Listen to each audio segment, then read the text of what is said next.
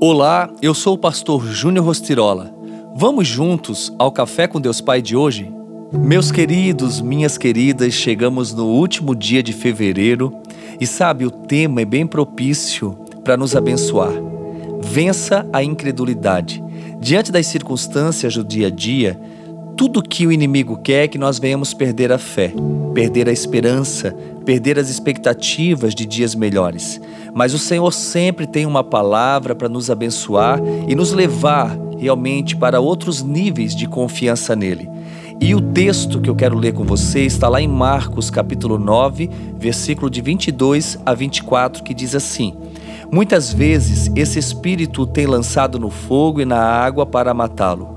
Mas se podes fazer alguma coisa, tem compaixão de nós e ajuda-nos. Se podes, disse Jesus, tudo é possível àquele que crê.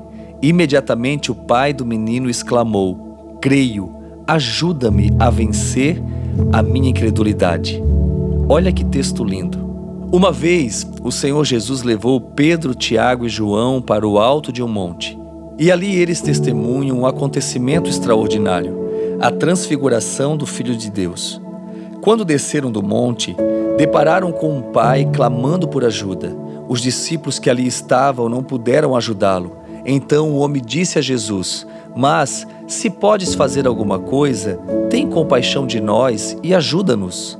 Veja bem, aquele homem sabia do poder de Deus, sabia que Jesus poderia ajudá-lo, mas duvidou em seu coração. A incredulidade pelas tentativas mal sucedidas foi tamanha que sua certeza de obter sucesso já não era tão grande.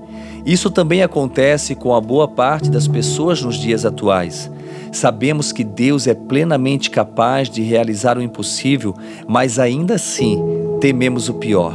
Talvez o nosso maior desafio hoje seja que o Senhor nos ajude com a nossa incredulidade Pois quantas vezes ouvimos uma promessa quanto ao poder de Deus, mas os dias vão passando e aquela certeza vai desmoronando como um castelo de areia que fazemos na praia numa manhã de verão.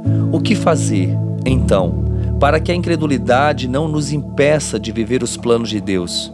O melhor conselho que eu posso lhe dar hoje é: alimente sua fé Leia, medite nas verdades contidas na palavra de Deus. Não deixe esse tempo tão precioso que você vem fazendo o devocional Café com Deus Pai. Isso é muito importante.